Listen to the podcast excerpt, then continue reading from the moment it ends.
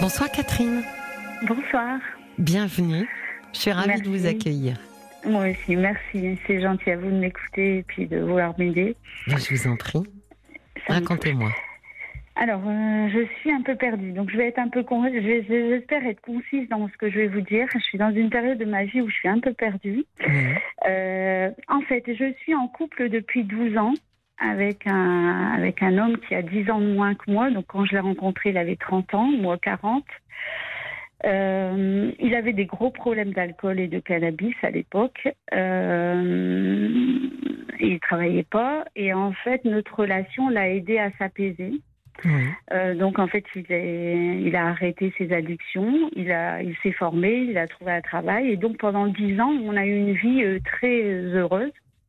En plus, moi, j'avais un fils d'une précédente union de, de- qui avait cinq ans quand euh, je me suis mis avec, ce, avec cet homme-là Oui. et euh, qui a tout de suite été, enfin ça s'est tout de suite bien passé avec mon fils. Donc vraiment, on s'en- enfin voilà, tout allait bien dans le meilleur des mondes, euh, jusqu'au moment où il a eu 40 ans et que euh, je sentais des petits changements de comportement. Moi, j'avais un mari qui était, entre temps, on s'était mariés. Oui. Donc j'ai eu un mari qui était très intentionné, qui était très gentil. Enfin voilà, il n'y avait pas grand-chose à dire. Et puis à 40 ans, il a commencé à changer, à être un, un patient. Alors qu'il était très patient, il est devenu quelqu'un de complètement impatient. En plus mon fils entre temps est devenu un adolescent. Il supportait plus rien. euh, il supportait plus rien euh, de, de l'adolescence. Euh, et ça a été compliqué. Enfin voilà. Et puis euh, je, je sentais que dans les soirées, il commençait à boire un peu plus. C'était Euh, nouveau? Oui, c'était nouveau parce que pendant dix ans, l'alcool, il l'avait éliminé. Et puis là, il s'était remis à boire. Alors au début, j'ai pas trop parce que c'était toujours que dans les soirées. Il buvait pas chez nous, il buvait dans les soirées. Donc je me suis dit bon, bah, c'est le côté festif et tout ça. Et puis Mais- un peu à la Mais fin- pardon, par- pardon de vous interrompre, mais pourquoi vous dites il l'avait éliminé, l'alcool, pendant dix ans? Bah, parce qu'en fait, il m'expliquait lui que euh, quand je l'ai rencontré, il buvait énormément. D'accord. Mais il, il buvait parce qu'il était malheureux, qu'il avait des troubles liés à son enfance et que et que lui, lui, voilà, je vous dis ce qu'il me dit. Il me dit que le fait qu'on s'est mis ensemble et que ça lui a apporté un tel bonheur, il n'avait plus besoin de boire. Enfin voilà, c'est ce qu'il c'est ce oui. qu'il disait. Voilà. Ah oui, ben, ça a fonctionné pendant dix ans. Ça a fonctionné Oui. pendant 10 ans. Et ça a repris euh, donc euh, à ses 40 ans. Euh, alors après, il s'est remis à boire aussi à la maison. Donc là, j'ai eu une discussion avec lui en lui disant bah, est-ce qu'il y avait quelque chose qui a déclenché ça? Est-ce que il dit non, non, tout va bien. euh, bon, un petit verre, ça me détend. euh, voilà, bon. Et puis, enfin, je rigole, mais c'est pas marrant. Non, et mais puis je ça- comprends ça- pourquoi vous rigolez? Parce que c'est toujours le- la première euh, excuse, quoi. Ça détend. Oui, voilà. Oui, oui, C'est oui. ça. Et ça a dégénéré assez rapidement. hein. C'est-à-dire que j'ai pas vu, moi j'ai pas vu la chose arriver. hein. Je l'a- je l'avoue. euh, C'est-à-dire qu'on est, on est passé à un alcoolisme dur. Mais euh, ce qui s'est passé, c'est qu'entre temps, dans la même période, moi on m'a déclaré un cancer du sein. Oui. Donc, euh, lui, il a commencé à boire euh, vraiment, boire euh, assez sérieusement, avec les conséquences hein, de quelqu'un qui, voilà, qui est, qui est plus agressif, qui, alors il, il pas frappé, mais enfin, il était, il était désagréable, ça on peut pas dire le contraire. Oui. Et moi, entre temps, bah, en fait, le fait qu'il a fait ça en même temps que le cancer. Euh, bah moi, il a, il a pas vu que j'avais un cancer. hein. D'ailleurs, il le dit maintenant. J'ai même pas pris conscience que tu as eu un cancer euh, du sein l'année dernière. Donc les opérations, je les ai vécues tout seul, la chimio, je l'ai vécue tout seul, et la radiothérapie tout seul. Et en plus, tout ça, c'était l'année dernière, donc avec le Covid, en plus, personne ne pouvait venir euh, à l'hôpital ou trop euh, me visiter parce que comme j'étais en chimio avec un système immunitaire assez fragile, je pouvais pas être visitée. Alors, et je, moi, j'avais beaucoup besoin de mon mari à ce moment-là. Alors, je vous dis ça pour la suite, hein, pourquoi je vous précise ça. Moi, j'avais Oui, oui, vraiment mais- beaucoup. Est-ce que, est-ce que, est-ce que vous, ce que vous dites quand même, c'est que la consommation d'alcool s'est mise à grimper euh, drastiquement au moment. C'est, c'est une coïncidence ou vous pensez que Ah non, c'est avant. Ah non, non, ça n'a rien à voir parce que euh, on a appris mon cancer bien après euh, son, son alcoolisme. D'accord. Euh, Ok. Euh, non, non, ça n'a aucun rapport. Lui, en fait, lui, alors lui, il explique. À un moment, j'ai dit, mais tu vois bien qu'il y a un problème quand même. Il me disait qu'il fait une crise à la quarantaine. Voilà, il expliquait comme ça. Il dit, je fais une crise à la quarantaine. Alors, il, donc dans sa crise de quarantaine, il, a tout reproché.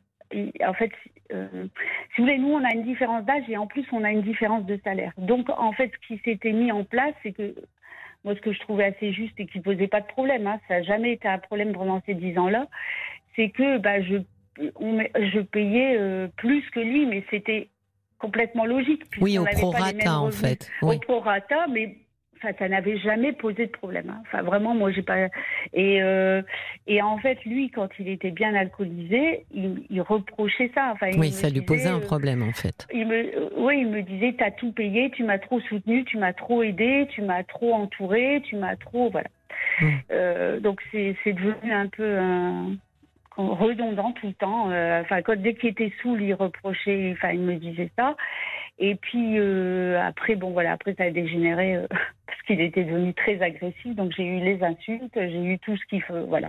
Et après j'ai eu dans dans la suite des événements, je rigole parce que maintenant avec le recul, je me suis dit l'année dernière c'était quand même extraordinaire. Hein. Le cancer plus le mari qui part en cacahuète, plus l'adultère puisqu'il est parti avec une autre femme et que quand il était saoul, euh, j'avais droit, moi, à ses déclarations enflammées euh, à la maison. Donc c'était formidable, je trouve.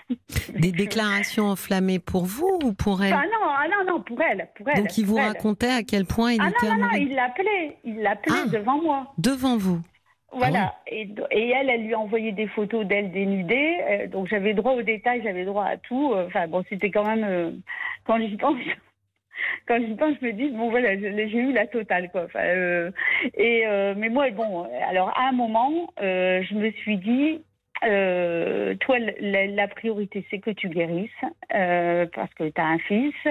Moi, la priorité, c'était de préserver mon fils. Donc, en fait, j'ai demandé au père de mon fils de le prendre, qui vit dans une autre région, euh, parce que je ne voulais pas qu'il voit déjà sa mère. Bah, moi, j'étais en chino, j'avais plus de cheveux. Enfin, j'étais déjà, ça c'était déjà choquant de me voir. Je trouve j'avais perdu 15 kilos. Enfin, j'étais vraiment dans un sale état. Plus lui qui partait, enfin, le mari qui, qui partait en cacahuète. Donc, j'ai donc l'année dernière, ça a été vraiment très compliqué, puisqu'en plus de tout ça, j'ai pas eu mon fils. Enfin, mon fils a dû repartir. Et alors maintenant, euh, ma priorité, c'était, je me disais, quand tu auras fini la radiothérapie, tu vas prendre un appartement et tu vas partir. Oui.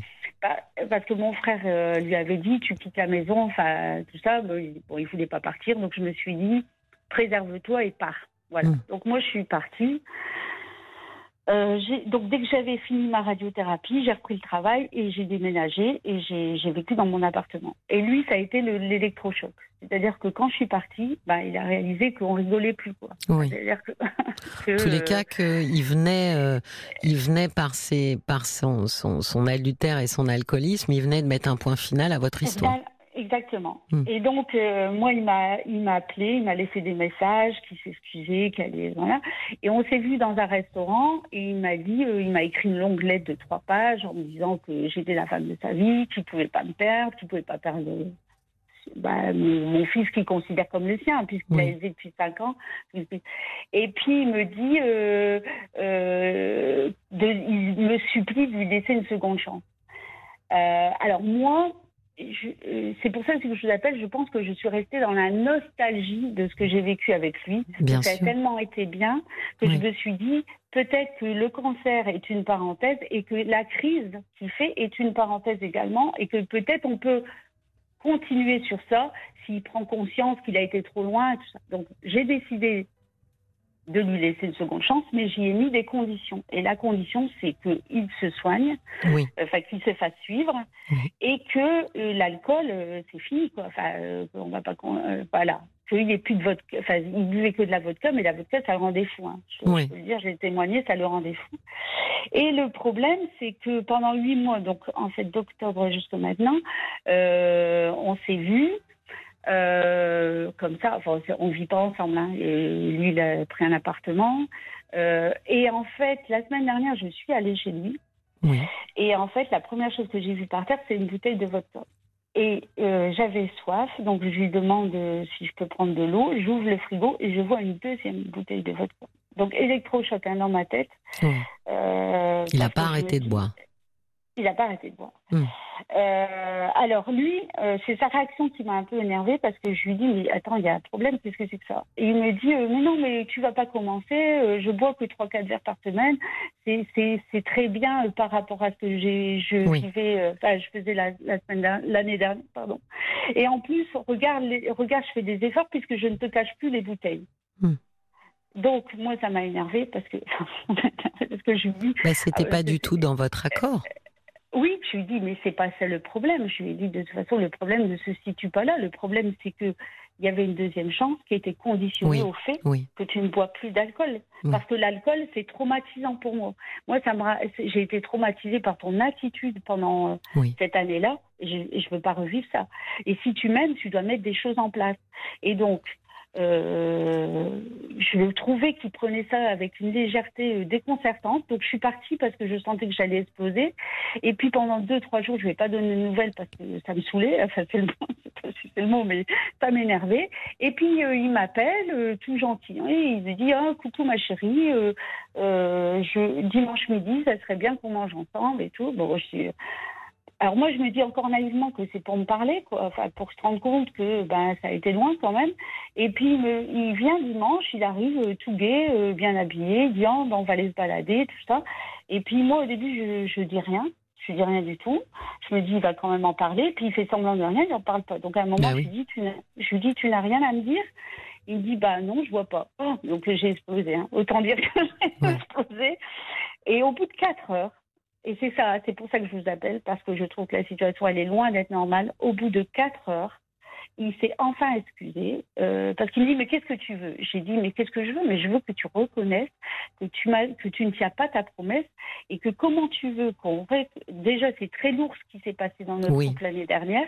Moi, je prends sur moi, je fais des efforts pour pas te crier à la figure tous les cinq minutes sur tes trahisons avec oui bon, avec, l'alcool, avec la femme, avec ceci. Je prends sur moi en me disant que si je veux reconstruire, c'est pas tous les cinq minutes en disant que tu as fait mal qu'on va y arriver, donc je dis rien. Moi, je dois remettre, je dois me remettre d'une année compliquée au niveau santé, plus d'une année difficile avec toi, et je, prends sur moi. Mais si toi tu fais pas d'efforts, euh, il y a des y a un déséquilibre. Donc, euh, moi, je lui dis ça. Donc, je, il me dit Ah, bon, bah, si c'est ça, je m'excuse. Mais moi, voilà. Alors, je vous appelle ce soir parce que moi, je ne sais plus où j'en suis parce que je me dis Tu te trompes d'histoire. Enfin, dans ma tête. Hein, moi, moi j'ai l'impression que. J'ai l'impression que vous avez déjà une partie de la réponse, en fait. Oui, mais peut-être que je pense qu'il faut que je l'entende. J'ai l'impression que vous avez aussi. Euh, moi, ce qui me, ce qui me frappe, euh, c'est que vous vous êtes battu pour votre vie, pour vous, mmh. Mmh. Euh, et qu'au moment où ça va mieux, vous soyez obligé de réengager un combat mmh. pour lui, en fait. Exactement. C'est ça que je trouve que je trouve embêtant, on va le dire comme ça. D'abord parce que vous, vous avez besoin, euh, j'imagine, d'être un peu au calme. Euh, votre système euh, immunitaire et avec les chimios a été mis à rude épreuve. Donc je ne pense pas que ce soit votre combat en fait, son combat. Oui, Et il y a un combat à mener hein, sur l'alcool. Je vous renvoie à un podcast formidable. On a eu un un long entretien avec euh, euh, un monsieur qui s'appelle Jérôme. Euh, à qui j'ai posé énormément de questions parce que c'était assez, c'était fascinant de, de l'écouter. Il est bénévole aux alcooliques anonymes, lui-même ancien alcoolique. donc oui, c'est un combat. je vous recommande d'écouter le podcast. mais et du coup, c'est pas un combat que vous devez mener pour lui. Vous avez déjà mené seul votre combat pour votre survie à vous, euh, vous ne pouvez pas être responsable. Vous voyez, ça rejoint ce que je disais en début d'émission. Hein. Vous ne pouvez pas prendre la responsabilité de sa maladie alcoolique. Donc je crois que là, euh, une partie de vous sait déjà que euh, s'il n'est pas en capacité de prendre ça vraiment de manière claire et, sincère Et, de reconnaître, parce que là, il est dans le déni, hein, euh, en ah réalité. Oui, oui. Donc, s'il ne sort pas de ce déni-là, je pense que pour vous, euh, bah, évidemment, ça s'arrête là. Oui. Mmh. Parce que honnêtement, euh, vous avez déjà mené un combat très lourd, très très lourd. lui, c'est pas à vous de porter ce que, ce que sa maladie à lui, quoi. Ah ouais, non, non. Non, non, c'est sûr. Et puis, il y a aussi que. C'est pour ça que je vous appelle, parce que moi, je, me, je pense que j'ai un problème euh, de fond, de fond, hein, qu'il faut que je travaille. Hein, moi aussi, il faut que je travaille ça. C'est que moi, j'ai quand même. Euh, euh, alors, moi, je suis quelqu'un qui est très indépendant, toujours dans mes relations. C'est généralement moi qui gagne le plus, généralement. C'est moi qui est plus énergique, généralement. Ça veut dire quoi? Ça veut dire que vous choisissez des hommes qui sont beaucoup moins énergiques que vous qui sont des bras cassés, ce que j'appelle moi des bras cassés. Voilà, et j'allais dire, et qui vont avoir besoin de vous. Exactement. Et donc, et que je vais relever, parce que le père de mon fils, c'était exactement, enfin, c'était pas l'alcool, mais c'était un peu la même histoire. C'est quelqu'un qui était complètement fracassé et et qui, dans le couple, j'ai porté financièrement, psychologiquement, et qui aujourd'hui est très euh, bien, enfin, à une, qui est resté debout que vous avez relevé. Voilà. Voilà. Et euh, le, mon conjoint actuel, c'est la même chose. C'est quelqu'un que j'ai relevé financièrement, que j'ai relevé psychologiquement, enfin euh, avec euh, ce que je pouvais faire. Hein, je ne suis pas psychiatre, mais que j'ai porté euh, par rapport à ses souffrances pour en faire quelqu'un qui est qui me disait, enfin, qui disait qu'il était heureux et bien. Et tout le monde me disait, ses amis, on le reconnaît plus tellement il est bien. Et pareil pour l'autre d'avant, enfin le, le, père de mon fils, tout le monde m'a dit, mais on le reconnaît plus, il est équilibré, il est bien, tout ça. Et mais c'est épuisant parce que en fait j'ai toujours l'impression d'être euh, dans une relation où j'aide. Bien sûr. Et, et quand moi j'ai besoin, il n'y a plus personne. Voilà, il n'y a plus personne. C'est le concept, euh, Catherine. Vous êtes une sauveuse. Donc, euh, plus envie. Bah oui, c'est ça. Le concept, c'est que ça soit vous qui sauviez ou répariez les petits oiseaux tombés du nid, pas l'inverse. Et donc là, vous avez vu aussi les limites de l'exercice parce que en ayant un cancer, euh, pour le coup, là, c'est vous qui aviez besoin qu'on prenne soin de vous. Exactement. Et, dans cette distribution de rôles, ben, vous avez vu que euh, non, c'était pas comme ça que c'était distribué. Non. non, non, Mais je suis d'accord avec vous sur l'idée de fond, parce qu'effectivement, euh, vous voyez, vous, vous, choisissez des hommes qui vont avoir besoin de vos compétences, en fait. Mmh comme si des hommes qui, je vais le dire un petit peu euh, euh, brutalement, mais comme si un homme qui va bien euh, et qui a pas besoin de vous pour se relever parce qu'il est déjà debout, et eh ben c'est c'est quelque chose peut-être de trop impressionnant pour vous. Oui, je sais pas. Je sais pas, mais je sais que là, dans ma vie, maintenant, après cancer, j'aspire plus à ça, quoi. J'aspire plus à, à quelqu'un qui a des épaules. Parce que là, par exemple, j'ai besoin. Euh, ça, ça, a été très épuisant cette, cette année-là, l'année dernière, sur tous les plans. Et je, je sens que j'ai besoin d'être portée. Et ce qui est compliqué dans ma relation, outre le problème d'alcool avec euh, mon conjoint, c'est qu'évidemment, il a perdu son travail suite à son alcoolisme. Et donc, il a plus, il a plus d'argent. Donc, en fait, en gros, euh, bah, y a une dépendance aussi par rapport à moi parce que euh, par exemple, il n'y a pas plus à acheter une machine à laver, donc il a, il son linge chez moi. Il n'a pas de voiture, puisqu'il a, il a, il bousillé sa voiture en étant alcoolique, donc il prend ma voiture. Donc en fait, tout ce qu'il reprochait, je lui dis, je lui dis, tu vois pas qu'on est dans une situation paradoxale. Tout ce que tu me reprochais, que j'étais trop là, que je t'ai trop aidé, que tu... eh ben, on est reparti dans cette relation-là, puisque puisque euh, comme tu as des problèmes d'argent, bah, il vient manger des fois, je, puis je fais des cours, je lui achète des trucs à manger. Et, et euh, je, je, trouve qu'on n'en sort pas de cette relation-là. Oui, mais parce, oui, oui, parce que tous les deux, finalement, vous jouez un rôle dans une partition déjà écrite. Lui se comporte euh, de manière très infantile, et vous, vous vous comportez de manière très maternelle. Mm. Donc euh, vous fonctionnez euh, non pas à le, de manière horizontale tous les deux. Euh, Mm. Vous fonctionnez vous en position haute, comme disent les coachs, et lui en position basse en fait, en permanence. Et Mm. donc c'est aussi pour ça que quand euh, vous avez été euh, malade et que vous aviez besoin de lui, il y a quelque chose aussi d'extrêmement perturbant qu'il n'a pas pu fournir parce que c'était Mm. pas du tout euh, sur ces positions-là que vous étiez ensemble.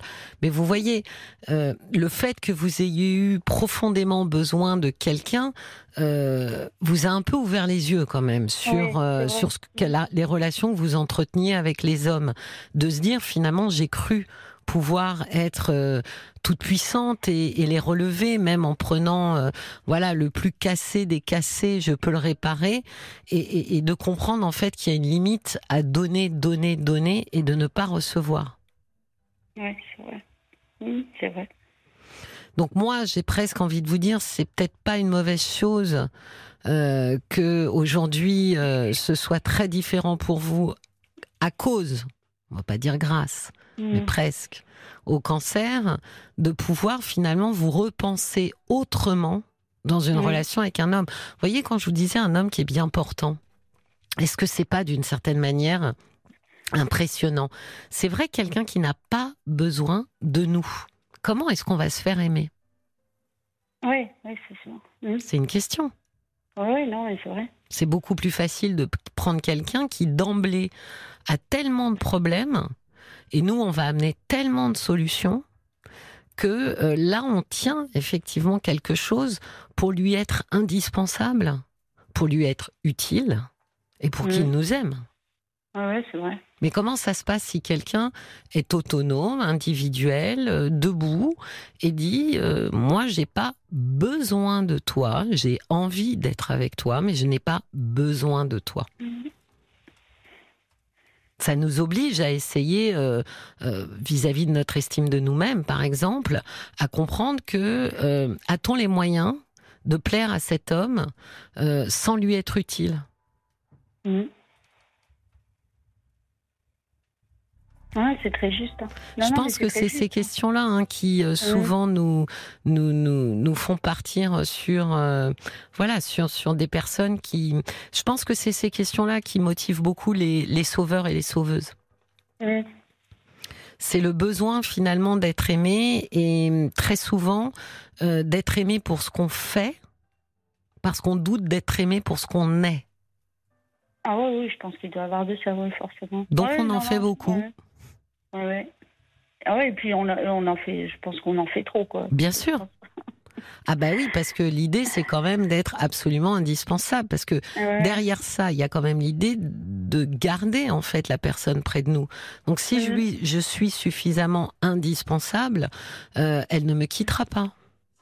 Ouais. Donc je vais faire en sorte d'être indispensable à sa vie, à son confort, à son bien-être. Vous voyez, c'est ça le, le, le, le, le truc. Donc peut-être que ça interroge aussi, Catherine, comment vous, vous vous positionnez face à quelqu'un euh, qui n'est pas dans le besoin d'être sauvé? Mais en fait, j'en sais rien puisque ça n'est pas arrivé. Ben oui. Je sais pas, en fait, je sais pas. Euh, je sais pas comment je. Ben, Je qu'est-ce sais pas, mais je sais que je sais qu'au fond de moi, Hum, j'aspire à ça. J'aspire à, à euh, j'aspire à une rencontre comme enfin non c'est pas une rencontre parce que je suis pas euh, mais alors déjà ce qu'a ce qu'a fait le cancer c'est que moi j'ai jamais vécu seule c'est une grande nou- c'est une grande nouveauté hein, dans ma vie Ah de oui. vivre seule oui. et j'a- et j'adore ça alors moi Vous avez toujours vécu avec un petit oiseau tombé du nid. toujours D'accord. Ça a commencé très jeune. Euh, le premier, ben, j'ai flirté, je devais avoir 16 ans. On s'est marié à 20 ans. Oui. Et après, ça a été que, ça a été tout le temps comme ça une multitude de gens qui, que j'ai portés à bout de bras. Ben oui. Que vous avez sauvé Euh, presque. Oui, alors sauver, c'est un grand mot, mais Vous êtes infirmière de métier Non, pas du tout. Alors, je suis pas du tout. Je suis dans l'événementiel, ça n'a rien à voir. Mais, euh, mais mon frère me le dit. Mon frère euh, m'a dit, euh, de toute façon, tu as le syndrome de l'infirmière. Il me l'a dit, ça c'est clair. euh, et puis, même dans l'amitié, je suis comme ça. S'il n'y a pas que dans l'amour. Je, je, euh, je suis là. Euh, dès qu'un ami va pas bien, euh, celle qui va foncer pour l'aider dans tous les sens, c'est moi. Ah non, mais je ne sais pas ce que j'ai. Et alors, comment vous avez apprécié cette vie de célibataire? Euh, ça n'a pas été angoissant Ah non, pas du tout. Alors déjà, déjà moi, euh, là, le fait que j'habite en appartement, là que j'ai quitté tout ça. Non, non. Alors, ce qui m'a, ce qui m'a fait du bien, c'est que ça a été une libération parce que moi, j'avais un alcoolique chez moi tous les soirs qui braillait jusqu'à 4 heures du matin. Enfin bon, enfin, c'est la vie. Donc moi, ça a été une libération. Moi, je suis arrivée dans mon appartement en plus que j'ai aménagé comme je voulais, euh, que j'ai décoré comme je voulais parce que j'adore la déco intérieure. Donc, je me suis fait plaisir en fait, ça a été une thérapie. Je passais mon temps dans les magasins de décoration euh, et ça m'a servi de thérapie. Ça m'a fait beaucoup de bien. Euh, mais j'ai pas appréhendé. Je me suis dit, tu vas enfin arrêter d'avoir quelqu'un. Parce que moi, je ne bois pas, je ne fume pas, j'ai pas d'addiction. Et je, j'ai, je, avant mon cancer, enfin, alors maintenant j'ai repris, mais j'étais quelqu'un qui avait une vie. Euh, bah, c'est même mon mari, il dit, il dit toi, tu fais rien de travers, tu as une, as une vie hyper équilibrée et euh, je faisais beaucoup de sport et tout ça. Donc, moi, quelqu'un qui se met à boire, c'est pas possible dans ma tête. Enfin, c'est à boire comme ça, un litre et demi de vodka par jour, c'était pas possible. Donc, moi, ça a été, ça a été, oui, mais non, moi, je suis venue ici euh, tout guette. En plus, les, mes traitements étaient terminés, donc c'était aussi la fin d'un protocole aussi, de soins. Mais c'était aussi la première fois que vous n'aviez plus personne à vous occuper? Exactement, et ça m'a fait un bien fou. Mais vraiment, hein, ça m'a fait un bien fou. J'avais que mon chat à m'occuper. Enfin, alors, il y a mon fils qui est revenu. Oui, j'allais vous dire, il est resté chez son papa ou il est revenu? Non, non, non, non, non, non, non, parce que moi, j'avais demandé, enfin, j'avais, bien dit à son père, enfin. Oui, qu'il vous fallait quand même quelqu'un à s'occuper. Oui, voilà. non, non, non, non, non, non, mais qu'il fallait que, bah, il fallait oui, que mon fils qu'il retrouve son, oui, qu'il retrouve sa vie quotidienne ordinaire. Et puis qu'il se rassure, parce que mon, mon, fils aussi a beaucoup peur par rapport au cancer. Euh, enfin, mon, mon, fils a été perturbé. Il n'a pas vu, heureusement, il a été préservé un peu de tous les, les attitudes négatives de, de, mon conjoint, mais au niveau de la maladie, bah, il a eu peur. Il a eu peur que sa mère décède. Hein, il me l'a dit. Bien il y a pas loin. voilà. Donc, euh, le fait qu'il me revoie euh, dans mon appartement, en plus, moi, j'ai mis 36 euh, 000 couleurs. Enfin, bon, euh, ça fait très Mexique hacienda, je trouve. Enfin, bref. Et, et donc, bah, lui, de me revoir bien, les cheveux qui repoussent que j'ai repris du poids. Euh, voilà, en bonne santé.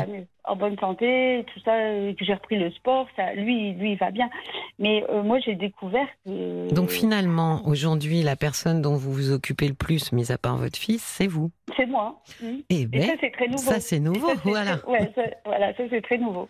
Mais c'est très nouveau, mais j'adore ça. Mais oui, mais je pense que je pense que d'abord, euh, vous, vous venez de, de, finalement toucher du doigt euh, quelque chose, euh, bah oui, qui est très. Vous avez quel âge sans indiscrétion? J'ai 51 ans. Oui, donc vous voyez, vous avez attendu longtemps pour pouvoir justement vous occuper de vous. Donc, je pense que évidemment, c'est le cancer aussi qui a bousculé mmh, tout ça. Oui, mais surtout, moi, je serais quand même d'avis que, à un moment donné, vous interrogiez quand même votre rapport aux hommes en bonne santé. Mm. Euh, ceux qui effectivement n'auraient pas besoin de vous, n'auraient pas besoin que vous fassiez, mais vous aimeraient juste pour ce que vous êtes. Voilà, ce, ce je pense que ça tourne autour euh, de ce de ce genre de questions en fait. Mais alors, je ne sais pas comment les. Alors, bon, pour l'instant, je suis pas dans ça, puisque. Mais je, je me suis toujours dit, euh, par exemple, dans un groupe, quand il y a quelqu'un qui va pas bien, oui. ou qui dit en ce moment dans ma vie c'est difficile, et eh ben celle qui a toujours l'oreille qui pour l'écouter, qui va passer la soirée assise sur le fauteuil à écouter tous les problèmes de, de cette personne que je connais nulle part, hein, ben, ça va être moi. Ça va être moi. Donc je me dis que peut-être aussi il faut que j'ai une démarche euh, différente qui, où je me sens pas obligée d'écouter ou enfin Peut-être, oui. C'est s'autoriser à finalement se dire euh, chacun porte quelque chose et je je mhm. peux pas porter les mhm. quelque chose de tout le monde. C'est trop lourd pour moi. La maladie est venue aussi, vous le rappelez, hein, euh, Catherine, que vous n'étiez pas en capacité euh, de, tout encaisser comme ça. Hein. Euh, peut-être que c'est ça. Il faut que vous acceptiez que ah vous, comme tous les gens autour de vous, ont une responsabilité vis-à-vis de leur chemin de vie, quoi. Bah, moi, mes amis, quand j'ai eu mon cancer, ils m'ont dit euh, bah, on ne sait jamais, hein, c'est multifactoriel, donc il euh, n'y a personne qui peut dire vous, avez eu un cancer à cause de, ci, de, de ceci ou de cela. Mais il euh, y en a beaucoup qui m'ont dit peut-être que tu as un cancer parce que tu n'as pas assez pensé à toi, parce qu'on t'a toujours vu faire le Saint-Bernard ou faire. donc peut-être que cette maladie, elle, elle me dit à moi. Mais c'est ça, c'est euh, peu importe. Faut, faut arrêter. Voilà, c'est, c'est effectivement c'est multifactoriel, mais en tous les cas, il faut entendre qu'il y a un avant, il doit y avoir un avant et un après, et, après. et que dans cet après, vous devez devenir la personne la plus importante de votre vie, ce qui n'était mhm. pas le cas avant, en fait. Non, non, non. Euh, non, non, parce que dans un couple, je me mettais toujours en deuxième. Euh, voilà. Or, or aujourd'hui, c'est ça le message. C'est je suis mm. la personne la plus importante de ma vie. On va passer par mm. euh, Facebook pour écouter Olivia nous donner les messages des auditeurs. Oui, il y a un petit message de Caroline qui dit vous sortez de lourds traitements et ne pouvez pas épauler un ex-mari qui a des, enfin un mari du coup qui a des addictions. Vous y croyez à cette euh, deuxième chance réellement? Votre maladie est une sonnette d'alarme. Vous avez porté cet homme, arrêtez. Sans vous, cet homme est, est perdu. Quittez-le. Voilà. Oui, non, mais je pense que là, les, témoignages, c'est les gens vous invitent à quelque chose que vous avez déjà fortement pressenti, c'est de penser à vous en priorité. C'est ça qui est venu dire la maladie. C'est dire c'est bien tous les malheurs des autres euh, et c'est bien de sauver tout le monde. Mais là aujourd'hui, il faut que vous puissiez vous regarder. Vous voyez, il y en a, ils se regardent trop le nombril. Bah vous, c'était pas assez. Ouais. Ouais, non, je, suis d'accord. et donc, quand on est complètement excentré de soi-même et le regard braqué sur les autres, on rate quelque chose. Et en plus, vous avez quand même vu que ça a été euh, particulièrement douloureux euh, de mm. voir par quoi euh, votre mari est passé quand même. Euh, l'alcoolisme, l'adultère, mm. enfin mm. bon, c'est quand même extrêmement violent. Ah oui, non, c'était violent. Oui, oui, non, mais c'est sûr, c'était violent. Mais je pense que mon erreur, elle est que quand je le vois, euh, je repense à tout ce qu'on a vécu d'heureux et qui a été très heureux. Hein. Ça, je ne peux pas nier dix ans. Euh, et je reste sur ça, alors que je me dis que peut-être que c'est fini ça et qu'il faut que je tourne une page et que ça ne se ces dix ans-là ne se reproduiront plus parce qu'il ne, parce que je vois bien qu'il met rien, il va pas se faire suivre, il, n'arrête pas l'alcool, donc ça ne reviendra pas. Les choses, finalement, euh, Catherine, de votre côté, moi, je trouve les choses assez claires. Euh, la seule chose, c'est que lui, finalement, n'a pas du tout euh, évolué ou changé ou compris. Euh, ou maturé, euh, lui aussi il a des problèmes. Il vous l'a dit vous-même, ah euh, lui-même. Il a dit qu'il ah avait. Sauf qu'il n'a pas, encore une fois, il n'a pas traité ces problèmes-là. C'est-à-dire qu'il préfère s'anesthésier dans l'alcool plutôt mm. que d'aller effectivement regarder ce qui ce qui convient pas. Donc, je pense que oui, les dix ans que vous avez vécu, c'est un peu une parenthèse enchantée. Ça pourrait revenir dès lors que lui décide effectivement euh, d'aller voir soit un addictologue, soit les alcooliques anonymes, euh, Jérôme nous avait expliqué que maintenant vous allez sur le site des alcooliques anonymes. Euh, c'est très simple, hein, il y a marqué réunion en visio. Je crois d'abord vous choisissez votre région et ensuite réunion en visio. C'est deux clics. Hein. Ah c'est deux clics pour avoir des réunions en visio, pour rencontrer des gens, pour dire voilà, euh, je suis malade alcoolique, euh, je, je viens chercher de l'aide. Donc ça, c'est pas quelque chose que vous pouvez faire à sa place. Non. C'est absolument impossible. Et puis en fait, je me rends compte aussi que euh, même, même au moment où il avait pris conscience que, que j'étais partie et que, bah, moi je parlais de divorce, je mmh. parlais de voilà, euh, il, il m'avait promis de, de se faire suivre et en fait je pense que j'ai mal agi. Enfin, vous allez me dire votre avis, mais c'est moi qui ai pris contact avec un, un, service. Bien euh, sûr. je, je, savais que dans la vie il y avait. Mais vous êtes une bonne maman, Catherine. Voilà. Vous êtes une bonne maman. Donc, vous avez fait pour votre petit garçon euh, ce qu'une maman fait, c'est-à-dire qu'elle appelle le médecin, elle l'emmène chez le médecin. Vous voyez qu'il y a quelque chose qui va pas Ah oui, dans cet équilibre. oui. Oui, D'abord parce sûr. que vous avez bien vu euh, finalement ce que c'est que le déni alcoolique. C'est-à-dire que non, il n'y a pas de problème, il boit juste 3-4 verres. Donc Mhm, tant que ça vous dérange vous, mais que ça ne le dérange pas, pas lui, euh, clairement, euh, bah, il faut vous tenir à l'écart parce que il est euh, plongé jusqu'au cou dans une maladie alcoolique. Et encore une fois, vous avez eu votre lot. Vous avez eu votre lot de, de souffrance et de maladie.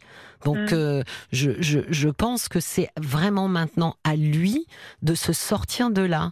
Il a, euh, il a quoi 40, euh, 41 ans? 40, euh, ouais, 41 ans. Voilà. Donc c'est à lui de se sortir et c'est plus à vous. Là, il faut qu'il grandisse. C'est vous. Il faut que vous Mm. preniez grand soin de vous euh, en lui en lui expliquant que ben voilà, vous n'êtes pas sa mère, vous n'êtes pas son son infirmière. Vous avez été loin pour lui et Mm. il avait sorti la tête de l'eau, mais que le reste ça lui appartient. D'accord. Ouais, c'est vrai. D'accord. Je vous souhaite une très belle soirée. Merci infiniment. Merci beaucoup. Merci, Merci beaucoup pour votre vous. témoignage et passez une belle nuit. Merci. Au revoir. Au revoir.